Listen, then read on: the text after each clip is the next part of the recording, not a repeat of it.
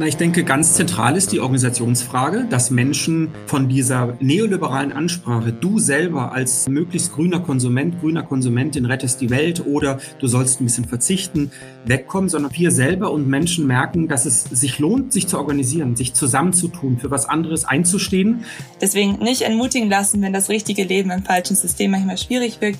Ich glaube, da irgendwo so neue Denk- und Handlungsspielräume auszuloten, die eben aus diesem neoliberalen ausbrechen, wo der Markt immer alles lösen soll und wir als Individuen immer für alles verantwortlich sind.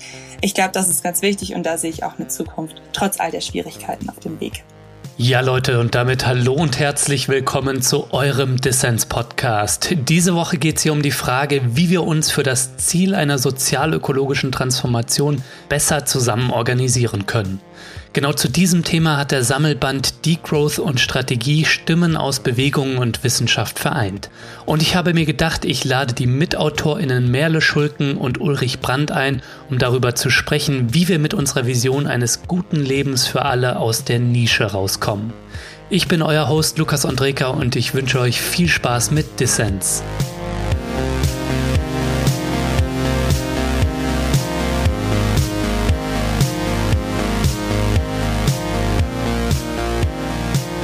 Merle und Uli, schön, dass ihr beim Dissens-Podcast dabei seid. Hallo, freut mich. Guten Tag. Ja, wir sind zusammengekommen, um darüber zu sprechen, wie wir es schaffen, strategischer über Degrowth und das Ziel einer sozial-ökologischen Transformation nachzudenken.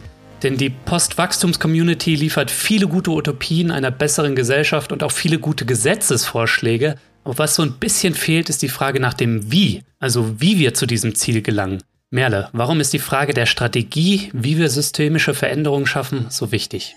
Also ich würde erstmal sagen, dass die Frage der Strategie für alle sozialen Bewegungen und auch für alle Akteure, die nach einer sozial-ökologischen Transformation streben, wichtig ist. Also wir sprechen wahrscheinlich heute viel über die Degrowth-Bewegung und über so Degrowth-Ansätze an eine sozial-ökologische Transformation. Aber unsere These ist eigentlich, dass es hier um alle Akteure geht, die sich um diese Transformation bemühen und dass wir auch in unserem strategischen Denken zu einem, zu einer Vision kommen wollen, wie wir alle dazu gemeinsam beitragen, wie wir uns effektiver koordinieren können. Hm.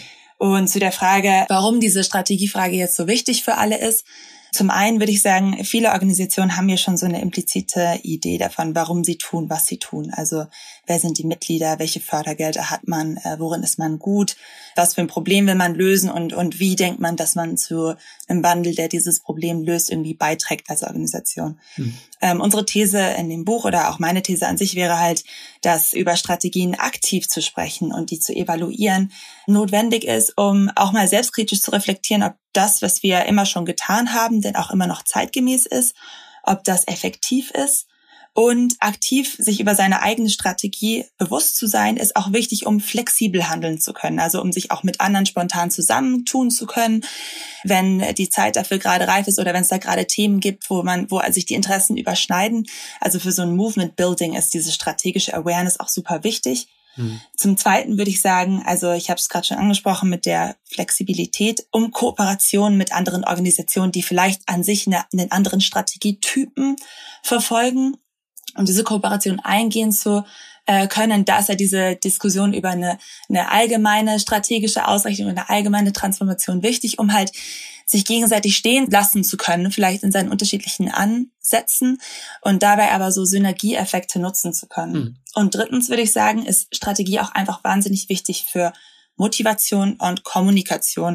Und dann meine ich sowohl innerhalb der eigenen Organisation und Bewegung als auch Kommunikation an so eine breitere Allgemeinheit, weil wir haben es ja auf der linken oder in dem grünen linken Spektrum auch echt nicht leicht, muss man sagen. Also wir, wir versuchen irgendwie eine systematische Transformation anzustoßen, die in verschiedenen Lebensbereichen gleichzeitig stattfinden muss.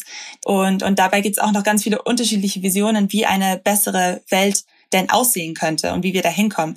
Und ähm, da kann es manchmal frustrierend sein, wenn man innerhalb einer Bewegung oder innerhalb einem Sektor sich konzentriert, wie schwierig es manchmal ist, Wandel voranzubringen und, und manchmal muss man eben auch Niederlagen hinnehmen und ähm, und also da ist es wichtig, den eigenen Mitgliedern kommunizieren zu können, okay, so passen wir ins große Ganze mit rein. Das ist jetzt vielleicht unsere Taktik, unsere Strategie, aber ich guck mal, hier haben wir irgendwie, auch wenn wir gerade verloren haben, einen wichtigen Beitrag geleistet. Und auch an die Allgemeinheit ist es wichtig, kommunizieren zu können. Hm. Es gibt eine Alternative zum wachstumsbasierten Kapitalismus. Es gibt ganz viele Ideen, wie wir da hinkommen. Und wenn wir all diese Sachen zusammenpacken, dann, dann gibt es auch wirklich einen Weg vom Jetzt zum gewünschten Ziel irgendwie zu kommen.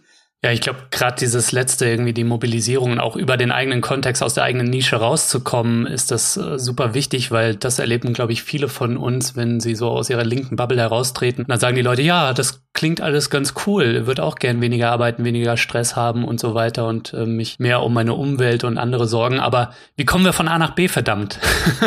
da ist, glaube ich, die Strategiefrage eine ganz wichtige. Aber Uli, wie blickst du da drauf? Ich meine, du bist einer der prominentesten Degrowth-DenkerInnen in Deutschland. Warum ist Strategie so wichtig aus deiner Sicht? Also erstmal würde ich sagen, Degrowth ist für mich ganz stark eine Perspektive. Es gibt Menschen, die ähm, sich als Bewegung, also zu einer sozialen Bewegung zählen. Aber aus meiner Sicht geht es auch darum, und da sind wir bereits bei Strategien, dass andere Akteursgruppen, ich denke an Gewerkschaften, an Umweltverbände, an Sozialverbände bis hin zu auch staatlichen Akteuren, mhm. verstehen, dass das Grundanliegen von Degrowth, nämlich raus aus dem kapitalistischen Wachstumsimperativ und ein Rückbau von bestimmten Versorgungssystemen. Denken wir jetzt die große Debatte um Automobilität, Fliegen, ähm, industrieller Fleischkonsum und anderes, das voranzubringen. Mhm. Und da ist Degrowth wie so eine Art Stachel, ist ein ganz spannender Vorschlag, den ich aufgenommen habe oder den wir alle aufgenommen haben seit vielen Jahren und aus meiner Sicht, und das war ja auch unsere Diagnose vor einigen Jahren, warum wir dann diese Strategiefrage stark gemacht haben, ist, dass trotz dieser großen Perspektive die konkreten Ansätze, die sich als Degrowth bezeichnen, oft in Nischen bleiben. Mhm. Von daher wollten wir diese Strategiefrage stark machen. Ich selber war ja 2011 bis 2013 Mitglied einer Enquete-Kommission des Deutschen Bundestages, Wachstum, Wohlstand, Lebensqualität. Da ist mir die Vielfalt von Wachstumskritik bis hin zu einer sehr konservativen Wachstumskritik Richtung Austerität für die Massen, ja, Gürtel enger schnallen und so weiter, klar geworden. Und Degrowth kommt ja eindeutig aus einem emanzipatorischen Ansatz, aus einem herrschaftskritischen Ansatz. Und das stärker zusammenzubringen, raus aus der Nische und eine Makroperspektive einzunehmen, das ähm, halte ich für ganz vielversprechend und da sind wir, glaube ich, ein Stück weitergekommen.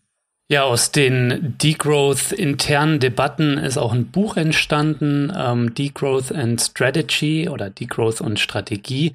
Und da widmet ihr euch, ähm, ihr seid Teil davon, aber auch ganz viele andere AutorInnen, eben der Frage von Transformation und Strategie.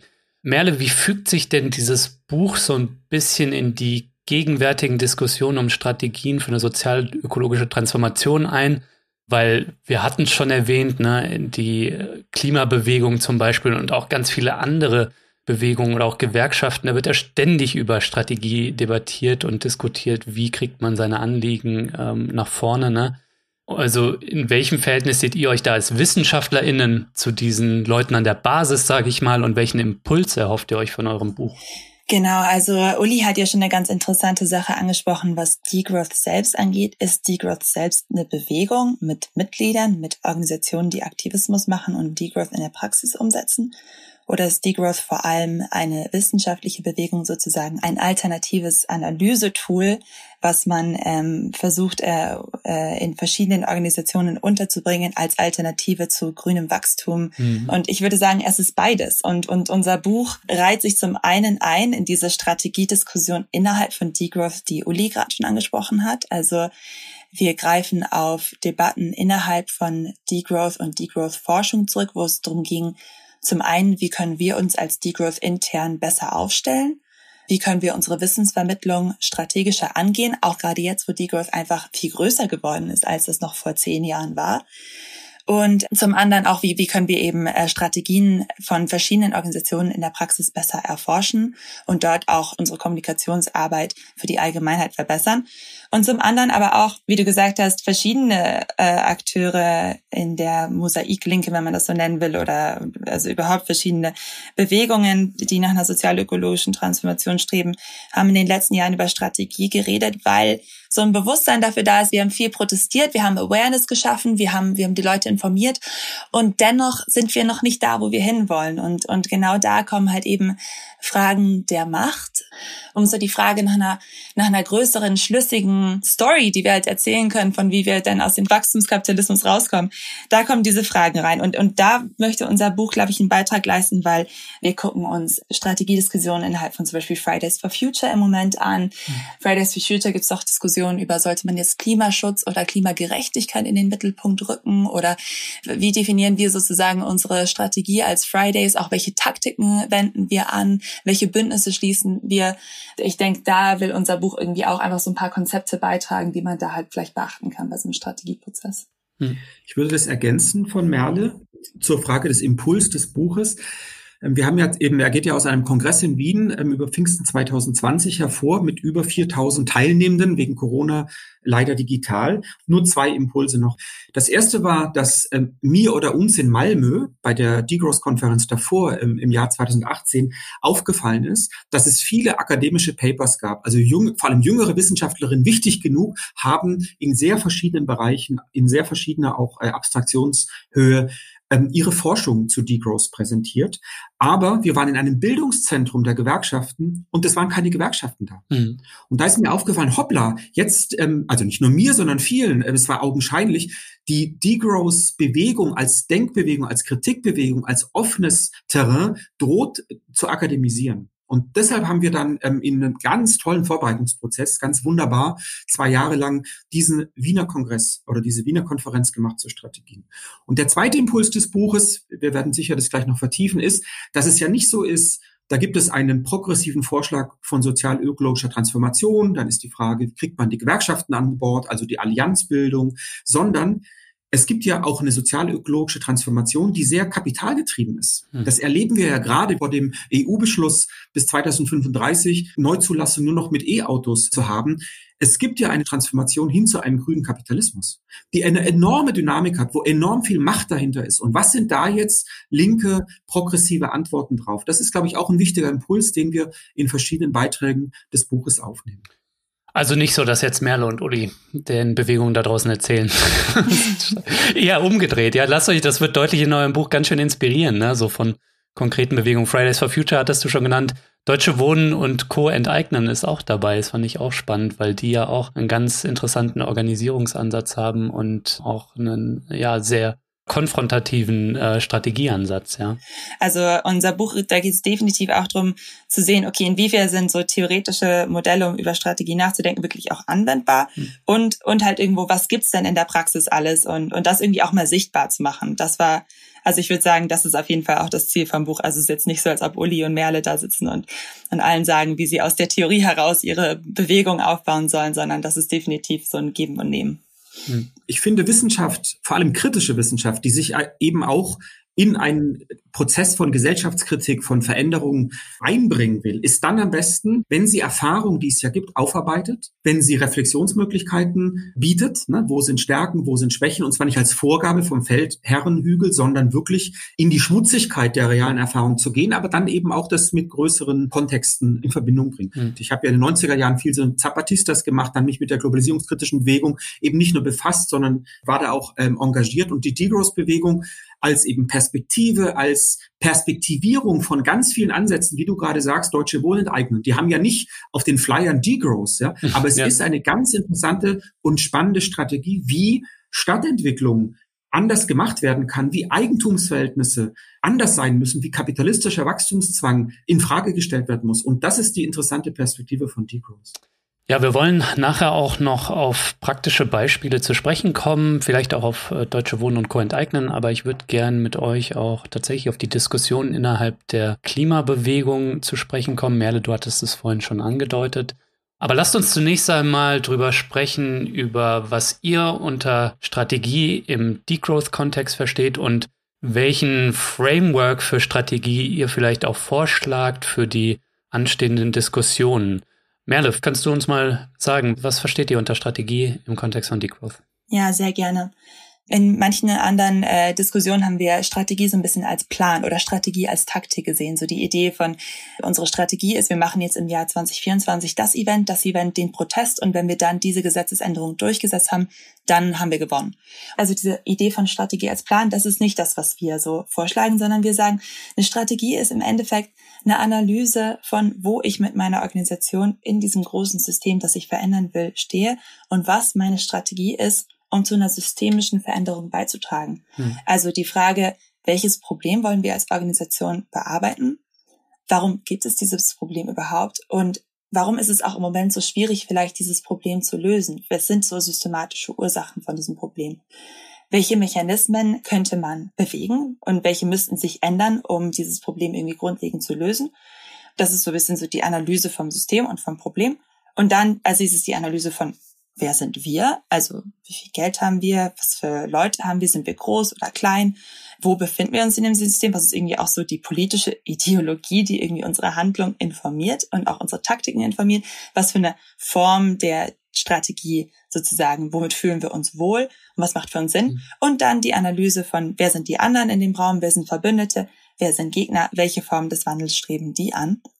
Und wenn man diese Analyse mal gemacht hat, dann hat man so eine, so eine Strategie im Kopf, die einem dann erlaubt, in der Praxis flexibel bestimmte Taktiken zu wählen, die irgendwie passen, ohne sich dabei zu verlieren, ohne dabei irgendwie kooptiert zu werden oder unwissend sozusagen einer Transformation zu verhelfen, wo Uli gerade angesprochen hat, die vielleicht auf lange Hinsicht weniger emanzipatorisch und ausbeuterischer ist als das, was wir gerade haben.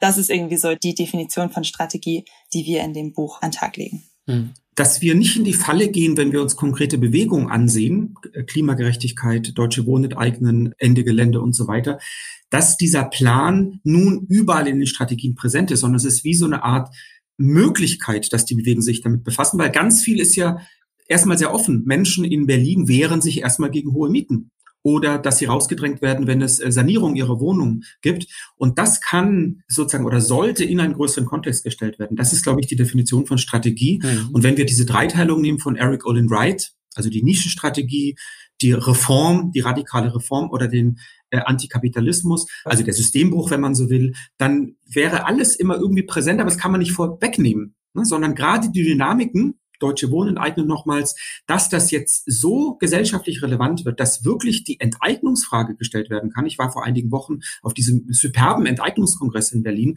Das ist ja nicht von vornherein klar, sondern es hätte ja auch sein können, dass ähm, so eine Bewegung in Berlin erstmal, und zwar ganz legitim und kräftig, darin verhaftet bleibt, dass eben die Mieten nicht angehoben werden, dass es einen Mietendeckel gibt. Das ist ja ein sehr legitimer Kampf und jetzt geht's da weiter. Und da hilft, glaube ich, das Reflektieren, so wie es Merle ausgeführt hat, auch über Strategien. Mhm. Uli, du hast jetzt gerade schon einen interessanten Framework äh, vorweggenommen, über den ich ähm, jetzt gerne mit euch sprechen würde, und zwar von dem marxistischen Intellektuellen Eric Olin Wright. Der hat nämlich zwischen drei antikapitalistischen Strategietypen unterschieden. Welche sind das und was macht die eigentlich aus? Na, Wright hat sich ja in einem jahrelangen Forschungsprojekt mit ganz vielen Leuten angesehen, was machen Bewegungen, was machen radikale Ansätze und hat es in einem Buch verdichtet und kommt zu drei Typen. Nämlich einen Typ, der sagt, wir wollen die Gesellschaft verändern, radikal verändern, indem wir Nischen schaffen. Und Nischen sollen nicht so klein-klein sein, sondern das sind auch durchaus äh, Mondragon in Spanien, wo eben Tausende von Menschen arbeiten und leben. Der hat gesagt, das ist auch ganz wichtig. Mhm. Sein zweiter Strategietyp ist die der Reform oder radikalen Reform. Das ist sozusagen auch durchaus im Kapitalismus mit auch in Bündnissen durchaus mit anderen interagiert wird, aber auch da mit einem antikapitalistischen äh, Horizont durchaus. Das muss sich eben dann entwickeln. Wie weit kann das gehen? Ich habe gerade das Beispiel Deutsche Wohnen eigene genannt. Und das dritte bei ihm ist der Bruch, also die klassische Revolution, wo er eher skeptisch ist in seinem Buch, wo er sagt, diesen Strategietyp gibt es heute nicht mehr so stark. Aber eben ist ja erstmal eine Analyse äh, Muster, eine Dreiteilung, die uns hilft, bestimmte Strategien und ihre Reichweite zu decken. Das heißt aber nicht, ich glaube, das ist ganz wichtig, wenn wir Wright verstehen wollen.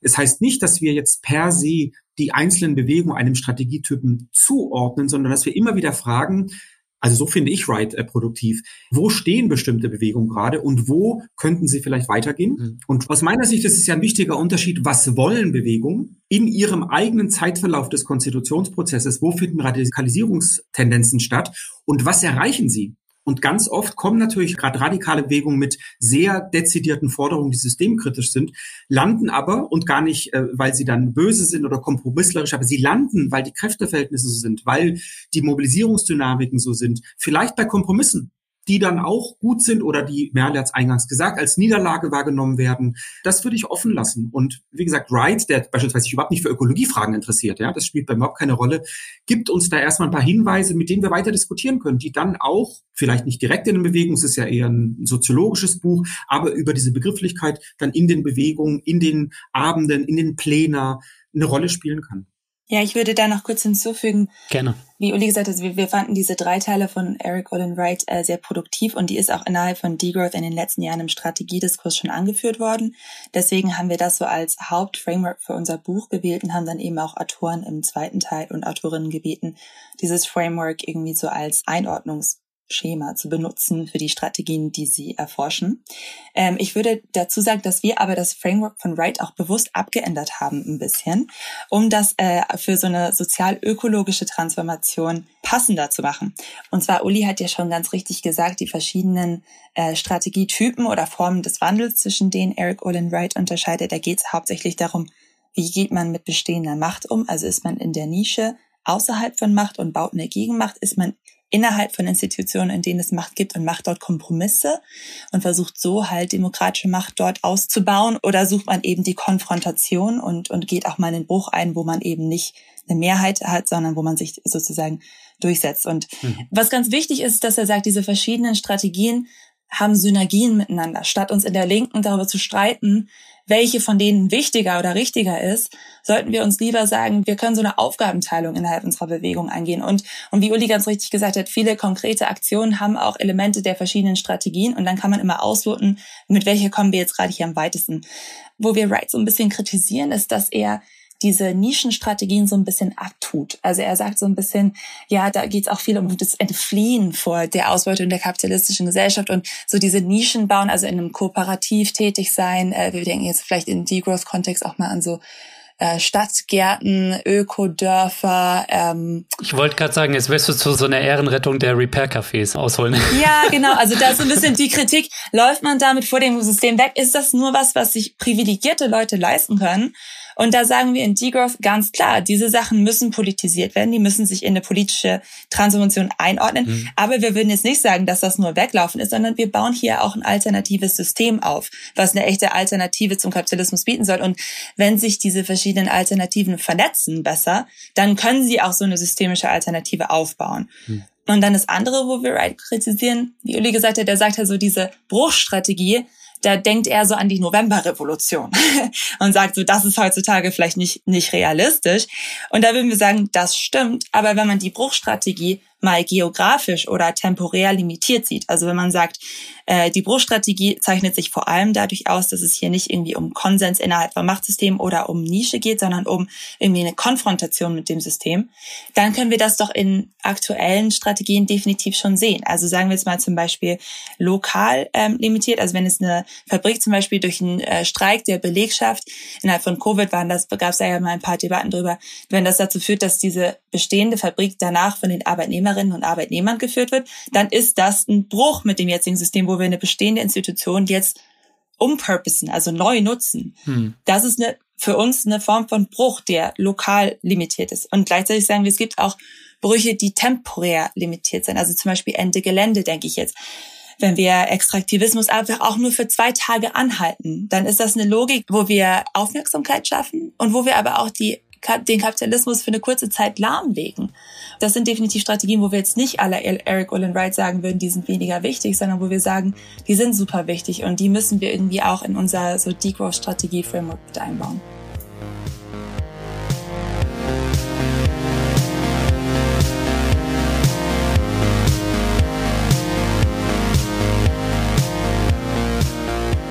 So, ich hoffe mal, dir gefällt, was du hörst. Und wenn das so ist, dann lass dir gesagt sein, ich kann diesen Podcast hier nur kostenlos für alle Menschen da draußen zur Verfügung stellen, weil ich Fördermitglieder habe, die Dissens monatlich unterstützen.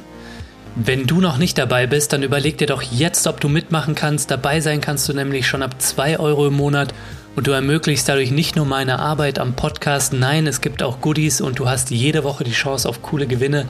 Dieses Mal verlose ich den Sammelband Degrowth and Strategy oder zu Deutsch Degrowth und Strategie.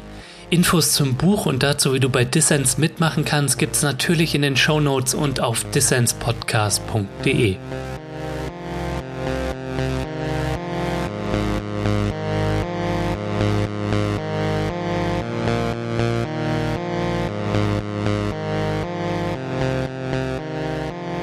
hörst den Dissens Podcast. Zu Gast sind die WissenschaftlerInnen und Degrowth-Aktivistis Merle Schulken und Ulrich Brandt.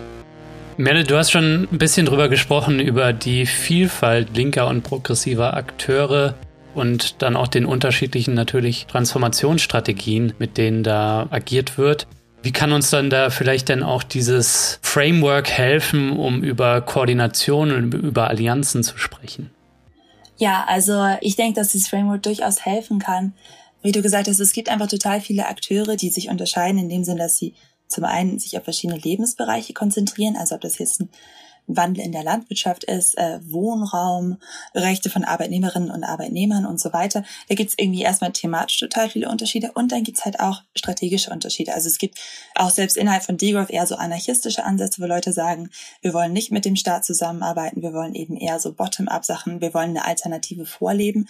Und dann auf der anderen Seite gibt's Leute, die sagen, aber ohne den Staat geht's nicht. Ohne eine Top-Down-Reform gehen all diese Bottom-up-Alternativen doch auf lange Sicht kaputt und sind nicht nachhaltig und hängen an Individuen und die da eben so Policy-Vorschläge machen. Und mhm. das trifft innerhalb von Degrowth oder Degrowth-nahen Bewegungen zu, das trifft aber auch in Bewegungen insgesamt zu. Und, und ich denke, dass dieses Framework uns da helfen kann, eben Komplementaritäten zwischen irgendwie mehr reformistischen Bewegungen ähm, oder Bewegungen, die sich überhaupt erstmal auf Kommunikation und Awareness schaffen, konzentrieren und vielleicht Bewegungen, die irgendwie radikaler sind oder die, die mehr in konkreten Institutionen auch agieren, also ob das jetzt in Firmen ist oder in Gewerkschaften und so, dass wir da Kooperationen herstellen, sowohl was bestimmte Themen angeht, also zum Beispiel Verdi und Fridays for Future war ja Thema, aber auch einfach an sich, dass wir halt uns als Teil von einem Großen und Ganzen verstehen hm. Gleichzeitig würde ich aber auch sagen, dass halt nur weil wir dieses strategische Framework haben, sind jetzt schwierige Diskussionen über, welche Taktik ist denn jetzt angemessen und welche nicht.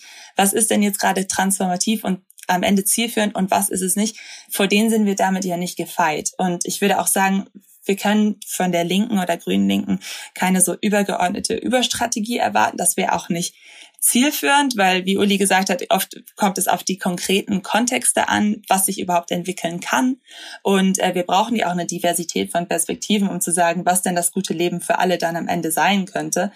Wo ich aber schon sagen würde, wo wir einen gewissen Konsens für Allianzen brauchen, ist auf der einen Seite in dem Willen, überhaupt eine systemische Transformation herbeizuführen.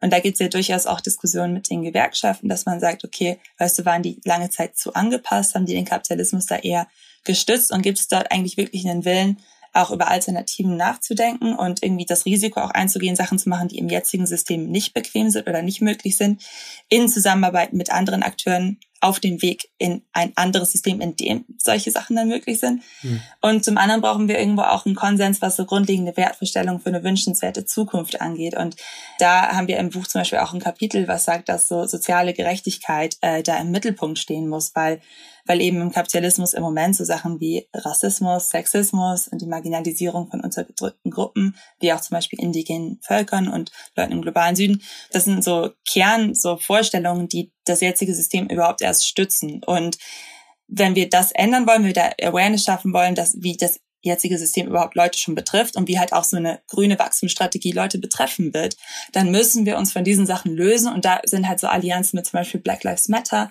oder halt also indigenen Bewegungen auch super wichtig. Und das sehe ich auch gerade in den USA zum Beispiel in der Klimabewegung ganz stark.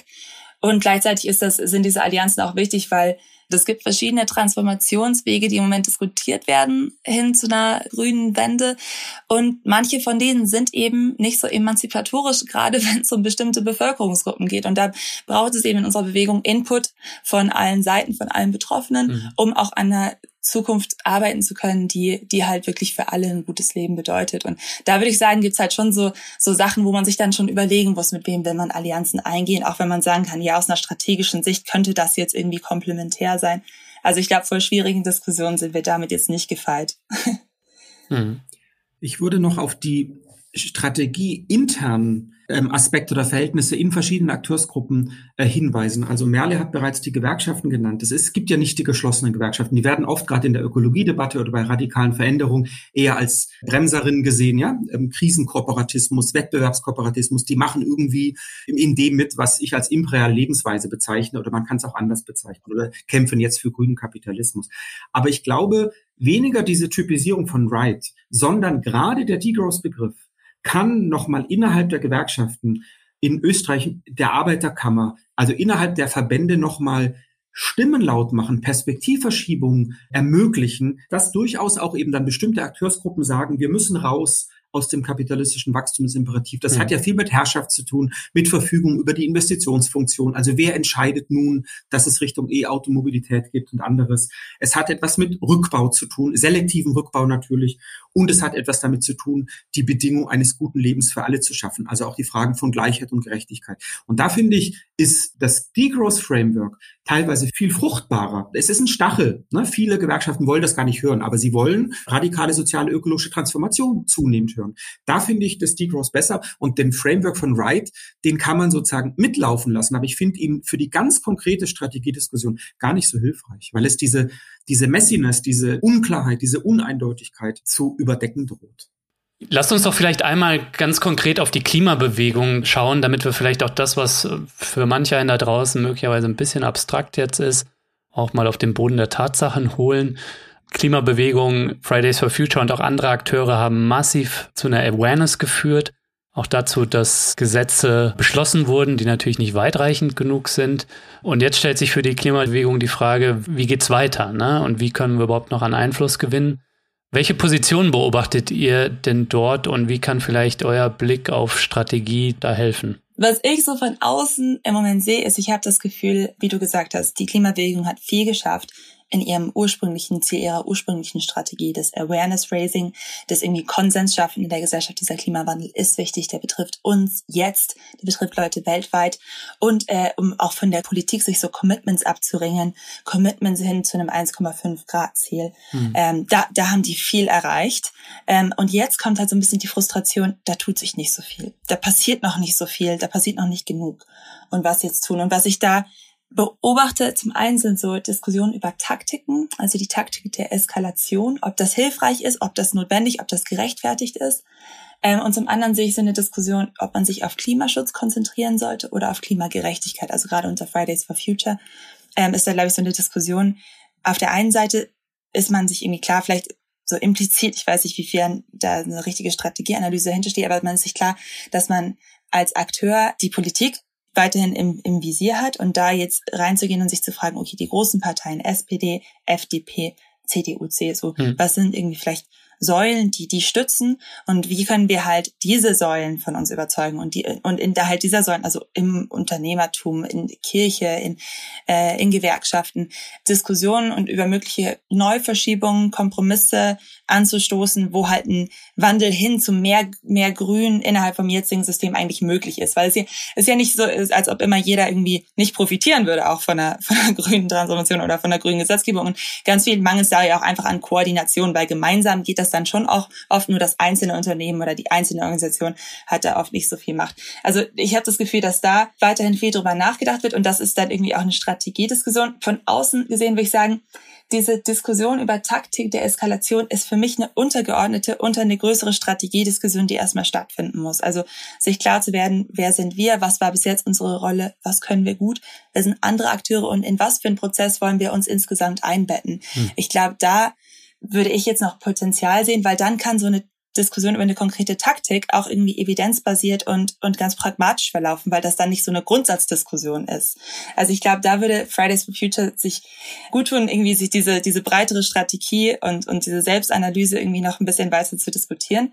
Und zum Zweiten würde ich halt aus einer Degrowth-Perspektive sagen, also Klimaschutz ohne Klimagerechtigkeit zu denken, halte ich nicht für zielführend. Also äh, um mal den Entwicklungsökonom Fatel Kapoub zu zitieren, den ich neulich bei einer MMT-Conference getroffen habe, der hat gesagt, you cannot decarbonize without first decolonizing. Also man, man kann nicht erwarten, dass die gesamte Welt auf erneuerbare Energien umsteigt, wenn man sich nicht vorher bewusst macht, warum denn so viele Länder im globalen Süden so wenig fiskalen Spielraum im Moment haben, um überhaupt diese Investments zu tätigen, warum die so abhängig sind von Extraktionsketten.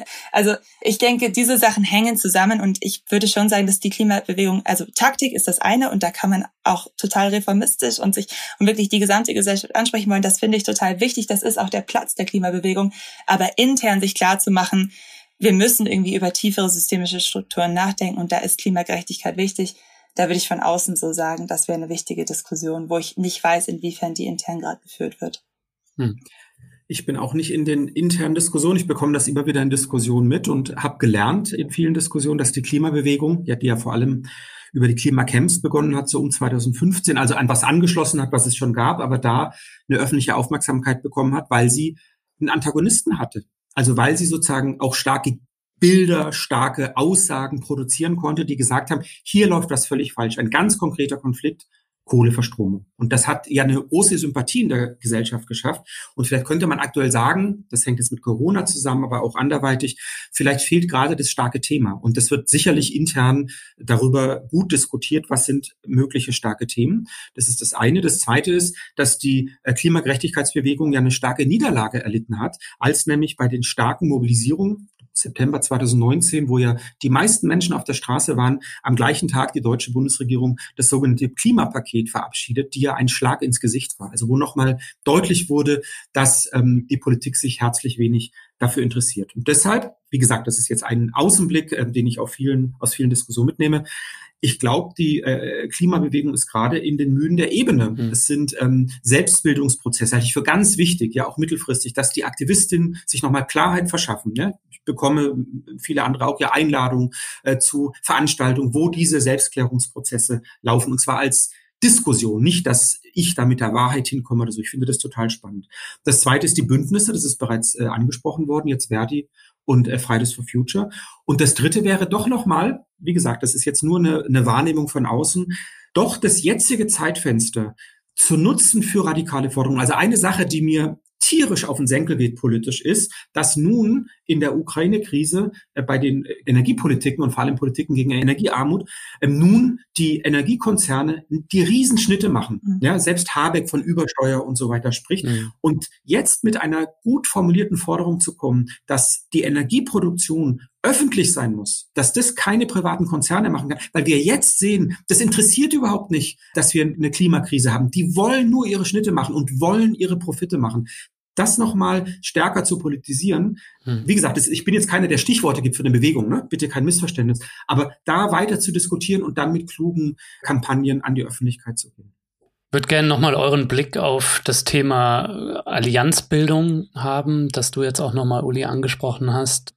Denn wenn wir wirklich für Klimagerechtigkeit eine Schrumpfung von ja, ökologisch desaströsen Wirtschaftssektoren wie zum Beispiel der Automobilindustrie haben wollen, dann werden wir zwangsläufig immer mit der Frage, aber was ist mit den Jobs konfrontiert sein? Ne? Und da muss man, glaube ich, mit den Gewerkschaften zusammen kluge Antworten liefern. Wie wichtig ist das und wie beobachtet ihr da die Gewerkschaften, die da ja auch in der Kritik stehen? Ja, es sind dann die guten Vorschläge. Es gibt ja von der Rosa-Luxemburg-Stiftung eine sehr, sehr gute Studie Spurwechsel, wo gezeigt wird, wie viel Arbeitsplätze würden entstehen, wenn in Deutschland das Angebot und auch die Nutzung von öffentlichen Verkehrsmitteln verdoppelt wird oder mal 2,5 ähm, in einem bestimmten Zeitraum geschaffen wird. Und das geht deutlich in die Hunderttausende, 200, 300.000 äh, Arbeitsplätze, die damit äh, geschaffen werden. Das ist, glaube ich, ein positives Angebot. Da kann Wissenschaft einen Beitrag machen. Das ist sorgfältig äh, durchgerechnet um eben gerade dieses Argument, es geht um Jobs sozusagen zu schwächen. Mhm. Aber natürlich würde ich immer Gewerkschaften zugestehen, dass sie zuerst mal auch Jobs verteidigen, solange es keine guten Alternativen gibt. Wir haben in Österreich ein Forschungsprojekt gemacht äh, über einige Jahre, wo wir genau gefragt haben, was sind mögliche soziale ökologische Transformationsstrategien in der Autoindustrie. Österreich ist ganz stark Zulieferer für Deutschland. Und die Antwort ganz klar war sozusagen auf vielen Ebenen, wenn es angemessene, gute, sozial abgesicherte äh, und auch Selbstbewusstsein gebende, ne? Produzentinnenstolz als Stichwort, Jobs sind, die dann woanders gesichert werden. Also da kommt die Frage des Staates rein, das werden die Unternehmen nicht machen. Die Unternehmen sozusagen achten auf ihre Profite, da ins Diskussion zu kommen, dann sind wir mit einmal bei einem Dreieck. Wir sind bei dem Dreieck Klimabewegung, Gewerkschaften Beschäftigte und auch die Rolle des öffentlichen Sektors und des Staates. Mhm. Andere Gesellschaftsformen, wenn beispielsweise es gab in Österreich einen großen Konflikt, dass MAN das Werk in Steyr verkauft hat, weil sie in Krakau billiger produzieren können, weil die Löhne natürlich geringer sind. Und das war ein interessantes Fenster, dass da beispielsweise die öffentliche Hand reingeht. Also da nochmal genau zu schauen, was ist da möglich und die Erfahrung aufzunehmen und die Rolle von Wissenschaft kann sein, die Vorschläge, die es vielleicht gibt, dann nochmal aufzunehmen, aufzuarbeiten in ihren Möglichkeiten, in ihren Grenzen. Wir können da in den Bereich von Lieferketten gehen, also internationaler Zulieferin. Wir können in den Bereich Landwirtschaft gehen. Wohnen haben wir bereits angesprochen. Ja, wie muss eine ökologische Stadtentwicklung aussehen, die nicht zu Lasten der vor allem ärmeren Mieterinnen sind? Ne? Da muss die öffentliche Hand rein. Ja, da muss es starke Regeln geben. Da muss es auch Unterstützung geben von Sanierung, dass es keine Luxussanierung wird. Und in die Richtung müsste es aus meiner Sicht gehen. Dass das jetzt nicht so ähm, da ist an Bewegung, da will ich, das will ich überhaupt nicht bewerten, sondern ähm, unser Job, gerade mit so einem Buch oder mit so einer Diskussion, kann ja sein, darauf hinzuweisen, dass wir auch an diesen konkreten Vorschlägen arbeiten. Und ich finde das Bündnis Verdi und Fridays for Future ein super Beispiel, dass das gelingen kann. Hm. Ja, ich würde da auch noch schnell hinzufügen, wir haben im Buch auch ein Kapitel zum Thema, ähm, zum Thema Arbeit und Transformation und die Fallstudie dort ist von einer Kooperation zwischen Flughafengewerkschaften und der äh, Umweltorganisation Stay Grounded. Und die haben dann im Endeffekt ähm, im Zuge der Corona-Krise in England bei verschiedenen ähm, Flughäfen mit der lokalen Regierung zusammen ähm, und den Gewerkschaften zusammen erarbeitet, was denn Alternativen wären für die Beschäftigten hm. an dem Flughafen, wenn man jetzt den Flugverkehr schrumpfen möchte. Also was sind konkrete halt Umschulungsprogramme und wie Uli sagt, ich meine, das muss ja bezahlte Umschulungszeit sein. Wenn du ein Kind zu Hause hast, dann kannst du ja nicht irgendwie erstmal jetzt nochmal eine neue Ausbildung machen. Also da müssen ja konkrete Angebote geliefert werden. Da muss zugesichert werden, dass es eine Zukunft gibt. Und dass das insgesamt machbar ist, ist ja klar, weil eine sozial-ökologische Transformation kreiert ja eigentlich total viele Arbeitsplätze. Mhm. Wir brauchen ja in so vielen Bereichen unserer Gesellschaft von Care-Arbeit bis hin zu Sanierung, bis hin zu irgendwie Ausbau öffentlichen Infrastruktur. Wir brauchen hier so viel Arbeitskräfte. Also an Arbeitsplätzen mangelt es nicht. Es geht nur darum, dass im Moment im Kapitalismus natürlich äh, es um privaten Profit geht und um private Investments, um diese Arbeitsplätze zu schaffen. Und nur wenn wir aus dieser Logik rauskommen und da auch von staatlicher Seite Commitments bekommen, dass die Ausgaben da kommen werden, nur dann geht es halt hin in der Richtung, wo wir die Arbeitskraft, die wir als Gesellschaft haben die Ressourcen, die wir haben, auch einsetzen können für Sachen, die wirklich dem öffentlichen Wohlbefinden dienen. Und das hm. Degrowth ja auch an sich, das hat ja auch Jason Hickel schon gesagt, steht ja nicht in Konflikt mit Arbeitsplätzen.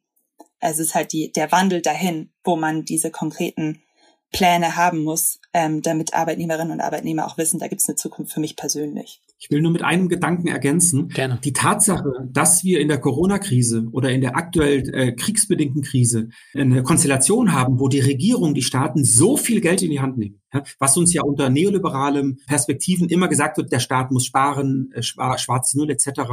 Das ist ein, eine sich verändernde Bedingung. Das meinen wir im Buch mit Kontext. Ja, dass jetzt Bewegungen viel selbstbewusster sagen können, aber Leute, um die Auer, also Austrian Airlines oder die Lufthansa zu retten oder Autokonzerne in der Corona-Krise, dann wird Geld in die Hand genommen. Aber wie sieht's denn mit Transformationsstrategien hm. aus? Da ist ja unglaublich viel äh, verändert worden die letzten Jahre und damit reinzugehen und dann auch zu sagen, wie Merle äh, ausgeführt hat, ähm, es ist nicht mehr die Frage, aber was ist mit den Jobs, sondern es gibt ganz konkrete, gute Vorschläge, wie dann da was verändert werden kann.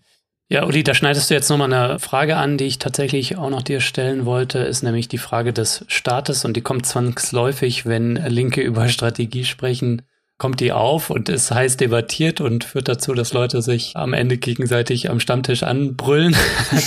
Wie gehen wir mit Politikparteien und dem Staat um und können wir uns da in der gegenwärtigen Situation eigentlich anarchistische Position überhaupt leisten?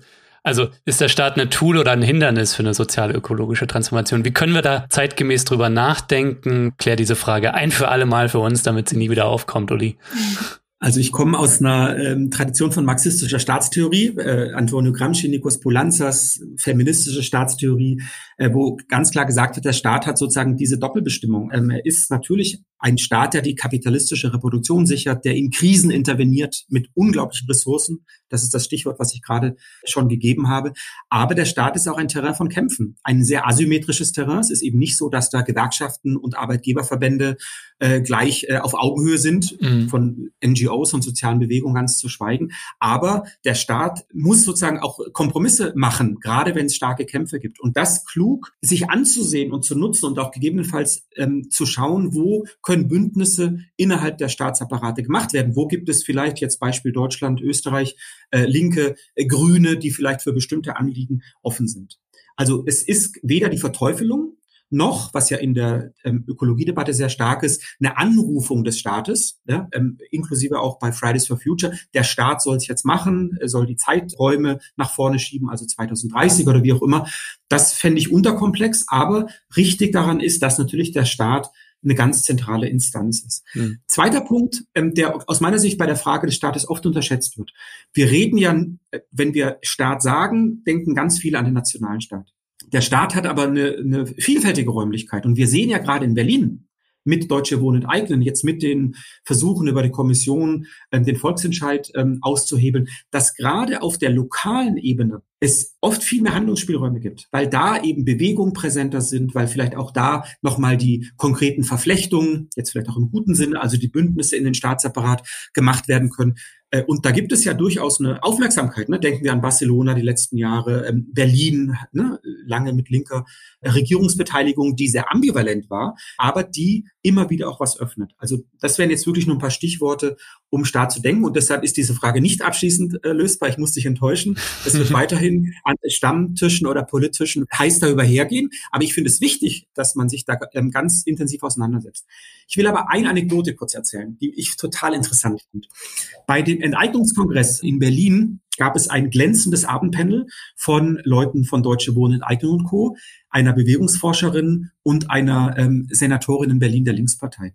Ähm, wie gehen wir damit um? Wie gehen wir jetzt mit der Kommission um, mit dem Volksentscheid und anderem? Und in der Diskussion reklamierte die Senatorin, gar nicht aus böser Absicht, sondern im Selbstverständnis, reklamierte nun vor versammeltem Publikum, ich löse ein Stück weit für euch die Probleme. Ihr müsst mir ein bisschen Druck machen, ihr müsst mir gute Argumente geben, dann mache ich das für euch. Und die Bewegungsaktivisten sagten nach einer Viertelstunde, äh, als es um diesen Punkt ging, Vorsicht, wenn wir euch jetzt zu sehr vertrauen, nicht weil du schlechte Absichten hast, wir vertrauen dir. Aber wenn das kracht, wenn die Kommission nun sagt, es soll doch gebaut werden und wir wirken derweil demobilisierend, also wir, wir sorgen nicht dafür, dass weiter mhm. in der Gesellschaft mobilisiert wird. Mobilisierung heißt ja nicht immer ähm, Protestbewegung, sondern heißt, die Menschen sind aware zu Hause, dass das mit Mieten schlecht ist, dass sie sich gegebenenfalls protestieren müssen und so weiter.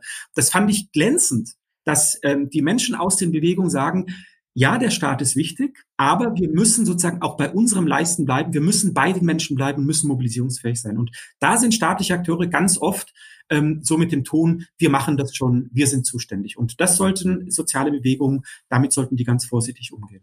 Ja, ihr beiden, vielen Dank euch soweit. Die Zeit ist leider schon fortgeschritten. Deshalb nur kurz zum Ausblick.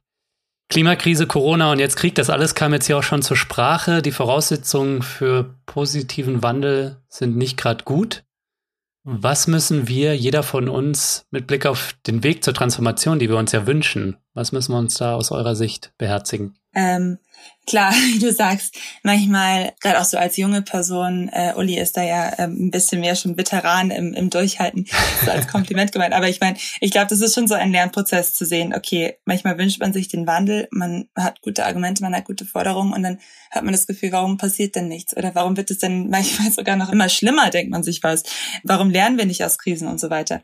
Ich würde sagen, ähm, das Wichtige ist immer die systemische Analyse zu suchen, statt sich von individuellen Situationen ablenken zu lassen. Also ganz ruhig bleiben und sagen, okay, wir wissen, im Kapitalismus gibt es die und die Wachstumszwänge. Das schränkt den Handlungsspielraum von sowohl Staat als auch individuellen Unternehmen ein. Da sind Machtressourcen, da gibt's äh, da gibt's Interessen, die Leute zum Teil aus Böswilligkeit und äh, irgendwie Unwillen, sich zu ändern, aber zum Teil auch einfach aus der Situation, in der sie im System nun mal sind und den Interessen, die sie vertreten sollen. Und wenn man diese systemische Analyse macht, dann kann man auch die Krisen, die uns im Moment entgegenkommen, nicht immer wieder einfach als Verlust und als Katastrophe sehen, was sie ja definitiv sind, aber auch als Chance und sich dann eben immer fragen, okay, wer sind wir als Organisation, was kann ich tun, was ist irgendwie meine Strategie und was tue ich. Und selbst wenn man dann mal einen Verlust hinnimmt, ist es nicht unbedingt sofort eine Niederlage, sondern man hat seinen Teil getan. Und man muss sich eben klar machen, es braucht hier einen qualitativen Wandel, der auf lange Hinsicht wirkt. Mhm. Deswegen nicht entmutigen lassen, wenn das richtige Leben im falschen System manchmal schwierig wirkt, sondern irgendwie diese Krisen als Chance nehmen und sich eben an diesen größeren Transformationsfaden zu orientieren. Ich glaube, das ist schon hilfreich. Und, und ansonsten eben auch viel reden. Also ich glaube, das ist halt auch die Idee von Degrowth. Anstacheln, mit Leuten diskutieren und, und ich denke, wenn man mit Nachbarinnen, mit Freundinnen, mit, mit Eltern, mit Großeltern, mit allen, die man halt kennt, irgendwie über diese Themen reden, dann findet man auch oft viel mehr Konsens, als man denkt. Also irgendwie diese Idee von, was wäre denn eine wünschenswerte Gesellschaft und was ist denn gerade unfair und woran liegt das? Da trifft man auch viel auf viel Verständnis auch oft. Und ich glaube, da irgendwo so neue Denk- und Handlungsspielräume auszuloten, die eben aus diesem neoliberalen ausbrechen, wo der Markt immer alles lösen soll und wir als Individuen immer für alles verantwortlich sind. ich glaube, das ist ganz wichtig und da sehe ich auch eine Zukunft, trotz all der Schwierigkeiten auf dem Weg. Hm. Na, ich denke, ganz zentral ist die Organisationsfrage, dass Menschen äh, von dieser ähm, neoliberalen Ansprache, du selber als äh, möglichst grüner Konsument, grüner Konsumentin rettest die Welt oder du sollst ein bisschen verzichten, wegkommen, sondern zu sagen, die große Politik, die Makropolitik, damit das, das will ich nicht gegen die Nischen oder die konkreten Erfahrungen ausspielen, die wir schon genannt haben, aber die großen gesellschaftlichen Veränderungen, die Bedingungen des Zusammenlebens zu verändern, die laufen ganz stark über kollektive Akteure. Die laufen über Verbände, Parteien, soziale Bewegungen, staatliche Apparate, Unternehmenseinheiten und anderem. Und das äh, im Blick zu haben. Und da müssen Menschen ihre Interessen organisieren und zwar auch emanzipatorisch organisieren. Mhm. Dass wir selber und Menschen merken, dass es sich lohnt, sich zu organisieren, sich zusammenzutun, für was anderes einzustehen äh, und dann auch zu hoffen und auch dafür zu kämpfen, dass es eben Veränderungen gibt, die vielleicht auch auf einer ganz konkreten kleinen Ebene sind.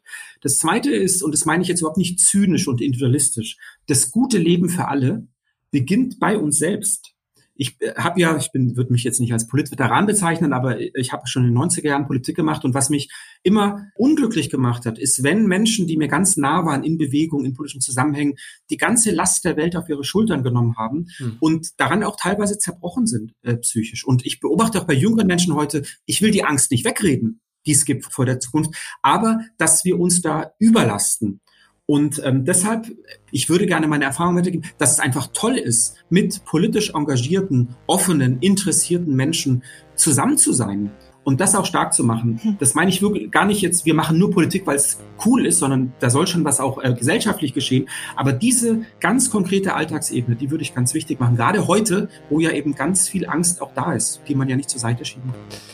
Ja, Uli und Merle, ich danke euch vielmals, dass ihr mich hier besucht habt. Danke euch. Vielen, vielen Dank, Lukas.